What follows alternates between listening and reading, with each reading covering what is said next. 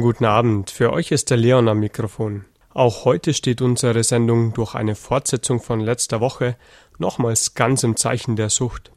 Und zwar am Beispiel der Sucht nach Sport, genauer gesagt nach Klettern. Dazu haben wir das letzte Mal schon ansatzweise gesehen, wie Christus durch den Glauben an ihn einen Ex-Profikletterer aus dieser Sucht herausgeführt hat. Und dieser ehemalige Profikletterer ist kein geringerer als der französischsprachige Schweizer Didier Berthaud. Er ist erst 34 Jahre alt und bereits vor mehreren Jahren gehörte er zur Weltspitze der Risskletterer.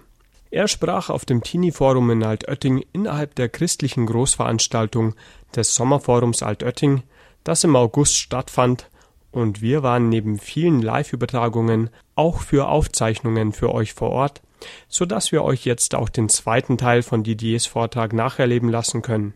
Wir wünschen euch gute Unterhaltung und geistigen Gewinn damit. Und eine andere Erfahrung, die mich auch total geprägt hat, das war, als ich in Kanada war. Ich glaube, ich war 22 Jahre alt oder so. Das war so am Anfang dieser Zeit, wo ich so ganz viel im Ausland rumgereist bin. Und im Kanada war ich ganz alleine damals. Et je m'ennuyais de la Suisse. Und ich, Je m'ennuyais. oui, d'accord. Äh, und ich hatte ähm, Heimweh nach der Schweiz, so ein bisschen wie Heidi.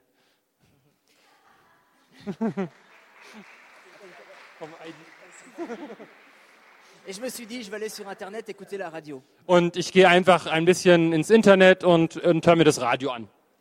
pour être un petit peu consolé de la Suisse. Und dann, dann werde ich ein bisschen getröstet durch das Schweizer Radio.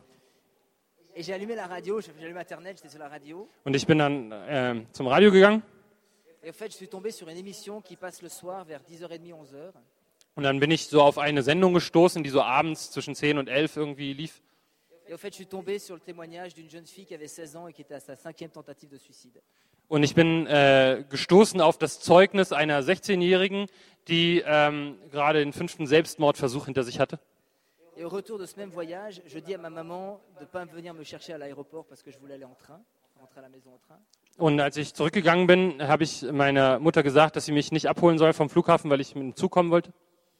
Et entre l'aéroport et ma maison, euh, le train a fait comme ça, et le train s'est arrêté. Au fait, il y a quelqu'un qui s'était mis sous le train. Und als ich eben mit dem Zug nach Hause gefahren bin, gab es plötzlich so einen Moment, wo der Zug so gemacht hat, angehalten hat.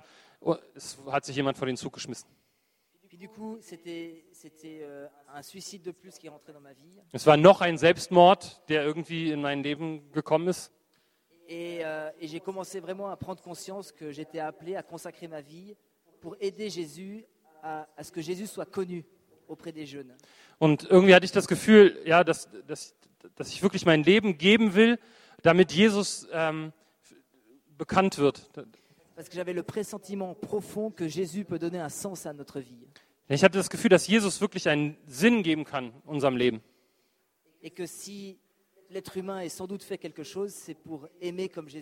Und wenn der Mensch für etwas geschaffen ist, dann dafür, um Jesus zu lieben und von ihm geliebt zu werden.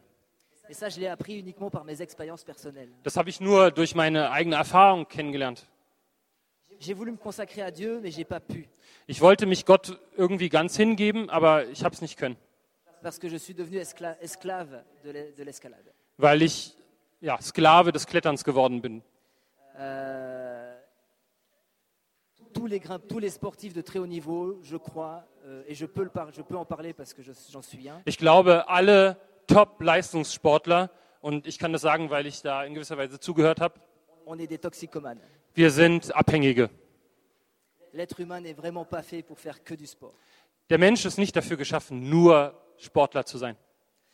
Et je ne rigole pas parce que j'ai vécu deux ans vraiment très difficiles à, à me, à me sortir de l'escalade. Und äh, ich sage das nicht irgendwie so äh, lachend, weil ich wirklich zwei Jahre gebraucht habe, um da runterzukommen. Le fait de ne pas pouvoir arrêter l'escalade pour me consacrer à Dieu, Diese, die Tatsache, dass ich nicht in der Lage war, mit dem Klettern aufzuhören, um mich Gott hinzugeben, m'a entraîné à vivre deux ans de vie très difficile. Hat mich dazu gebracht, zwei Jahre wirklich ganz äh, schwer zu durchbringen. Ich habe angefangen zu sündigen.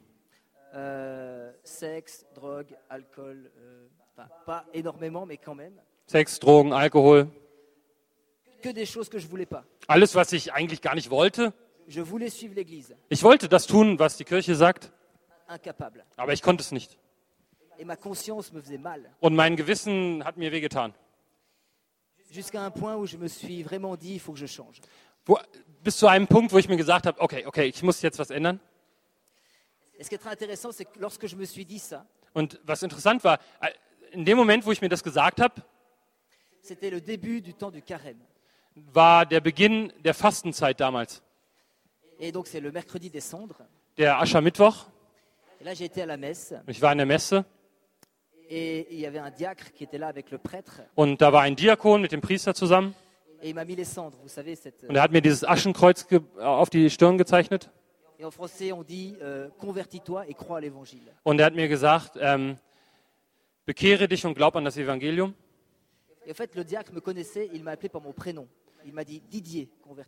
Und der Diakon, der kannte mich und hat mich mit meinem Vornamen angesprochen, hat gesagt, Didier, bekehre dich und glaub an das Evangelium. Et pour la première fois de ma vie, pour la première fois de ma vie, j'ai dit en vérité oui. Und das erste Mal in meinem Leben habe ich in Wahrheit gesagt, ja. À ce moment-là, je me suis rendu compte que à l'Église et à Jésus, je ne disais, ja- j'avais encore jamais dit oui. Je n'avais dit jusqu'à présent que ouais, ouais. Und ähm, ich wurde mir plötzlich dessen bewusst, dass ich an Jesus gegenüber und der Kirche gegenüber nie Ja gesagt habe, sondern immer nur Ja, ja. Comme, comme avec ma maman, euh, par exemple. So wie meiner Mutter gegenüber. Ja, ja. Mais je me rappelle très bien, une fois, ma maman m'avait dit, mais tu sais, Didier, lorsque tu dis ouais, ouais, tu me dis non. Und ich kann mich noch ganz genau erinnern, dass meine Mutter mir irgendwann gesagt hat, äh, Didier, weißt du, wenn du mir Ja, ja sagst, dann heißt es eigentlich Nein. Et dans les fêtes, c'était ça. Und äh, stimmt. Et donc là, je dis oui, vraiment à Jésus, à l'Église, à l'Évangile, pour la première fois de ma vie. Und an diesem Tag habe ich eben zum ersten Mal Jesus gegenüber und der Kirche und dem Evangelium gegenüber Ja gesagt. Und ich habe verstanden, dass ich ohne die Sakramente dem Evangelium nicht nachfolgen kann. Und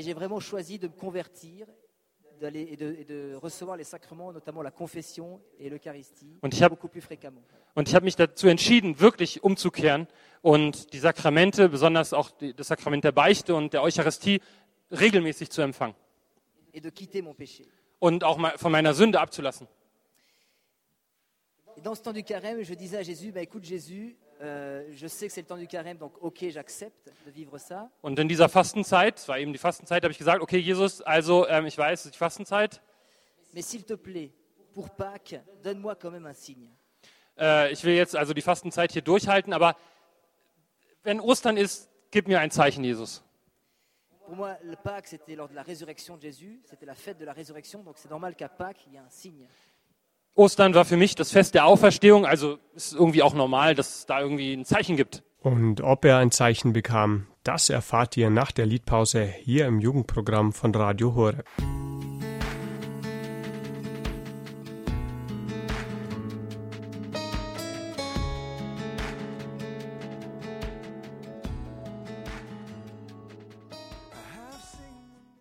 Das war das Lied Healing Hand of God von Jeremy Camp. Herzlich willkommen zurück im Jugendprogramm von Radio Horeb. Für euch ist der Leon am Mikrofon und heute könnt ihr bei uns Didier Berthaud hören, einem Profikletterer, der das Klettern so stark in den Mittelpunkt seines Lebens stellte, dass es für ihn wie eine Sucht wurde. Nach und nach hat Gott ihn aus dieser Sucht befreit und nun ist er im Priesterseminar und studiert Theologie.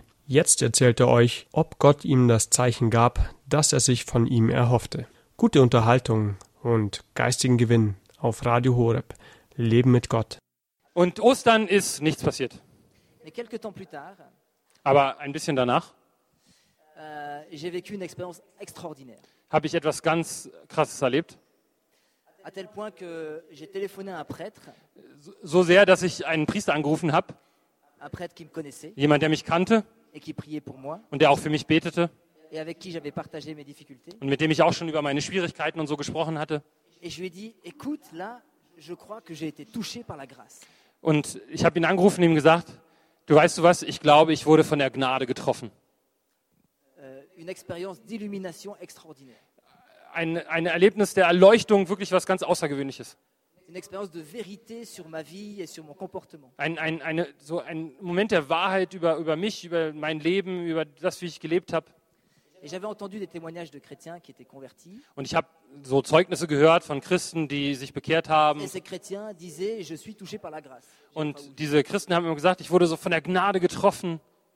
Et, et là, je croyais que j'avais vécu la. je- enfin, il me semblait que je vivais la même expérience. Und ich hatte da den Eindruck, ja genau, das lebe ich auch. Et au fait, ce prêtre me dit Mais c'est, tiens, c'est, c'est- c'est- c'est super, tu sais quel jour on est Und äh, der Priester hat mir gesagt, ja, das ist ja super. Weißt du eigentlich, welchen Tag wir heute haben? Und sage ich, äh, nö.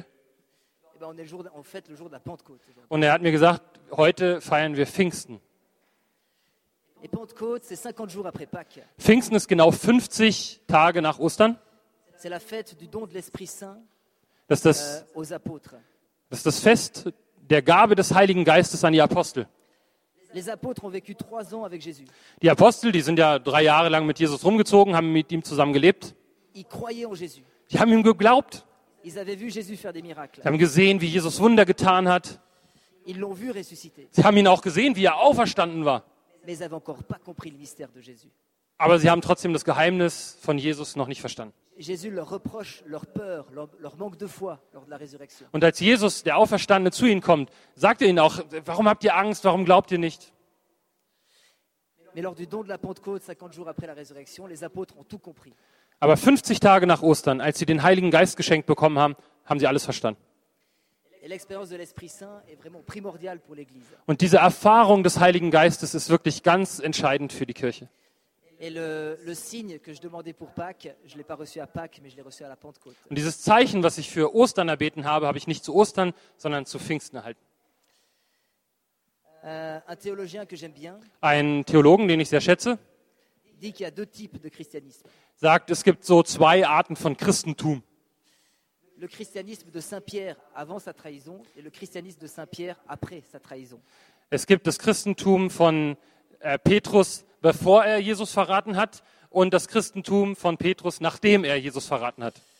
Euh, Saint Pierre, avant sa trahison, il dit Jésus, je te suivrai partout et je donnerai ma vie pour toi. Dieses erste Christentum von Petrus vor sein, äh, seinem Verrat ähm, ist wie Petrus, der sagt, Jesus, ich folge dir überall hin, egal was kommt. Mais, mais, Jésus, mais Saint Pierre n'a pas compris que c'est Jésus euh, qui est venu parce que Saint Pierre a besoin de Jésus. C'est pas Jésus qui a besoin de Saint Pierre, Aber was Petrus damals nicht verstanden hat, ist, dass nicht Jesus gekommen ist, weil er Petrus braucht, sondern dass er gekommen ist, weil Petrus ihn braucht. Et finalement, moi, quand à 12 ans, j'avais dit à Jésus Écoute, Jésus, si un jour tu as besoin de moi, Und so wie ich damals gesagt habe, Jesus, wenn du mich mal brauchst, bin ich für dich da. Das war gut, euh, aber ich habe es nicht so ganz verstanden, diese Beziehung zu Jesus. En même temps que je lui disais ça, en même temps que je lui disais ça, Äh, Gleich in der Zeit, äh, ähm, wo, ich, zu- wo ich das ihm gesagt habe, c'était lui qui me disait Non, non, écoute Didier, si un jour toi tu as besoin de moi, moi je serai là. ist es so, als wenn Jesus gesagt hätte, ja, nee, ähm, die dir ist genau andersrum, wenn du mich mal brauchst, bin ich da. Et du coup, après cette expérience, euh, j'ai découvert ce que je voulais, à savoir consacrer ma vie à Jésus, et j'ai pu me consacrer ma vie à Jésus. Und als ich dann dieses Erlebnis hatte, konnte ich das leben und erfahren, ähm, was ich wollte, ja, mich ganz Gott hingeben. Ich konnte mich befreien von diesem Klettern müssen. Und ich ähm, bin dann eingetreten in so eine ähm, geistliche Gemeinschaft, où l'on accueille des jeunes qui justement pensent au suicide ou qui ont fait des tentatives. wo wir ähm, Jugendliche auch aufnehmen, vor allem die, die auch Schwierigkeiten haben und auch an Selbstmord denken, Selbstmordversuche hinter sich haben. Et, et puis je dis souvent, ma vie extérieurement a changé, Ich sage immer, mein äußeres Leben hat sich verändert, mais intérieurement c'est exactement la même chose. aber innerlich ist genau das Gleiche. Da hat sich auch verändert. euh. Es ist wirklich ganz außerordentlich, Jesus nachzufolgen. Das kann ein ganzes Leben erfüllen. Jesus gibt unserem Leben wirklich Sinn.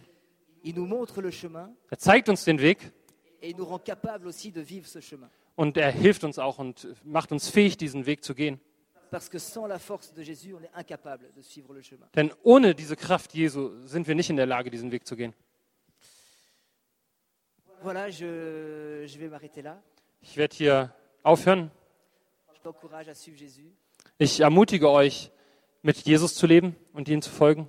Et je vous invite vraiment à croire en Jésus, à croire en l'Église. Und ich lade euch wirklich ein, zu glauben, an Jesus zu glauben, an die Kirche zu glauben et de vraiment dire oui. Und wirklich Ja zu sagen. Ne.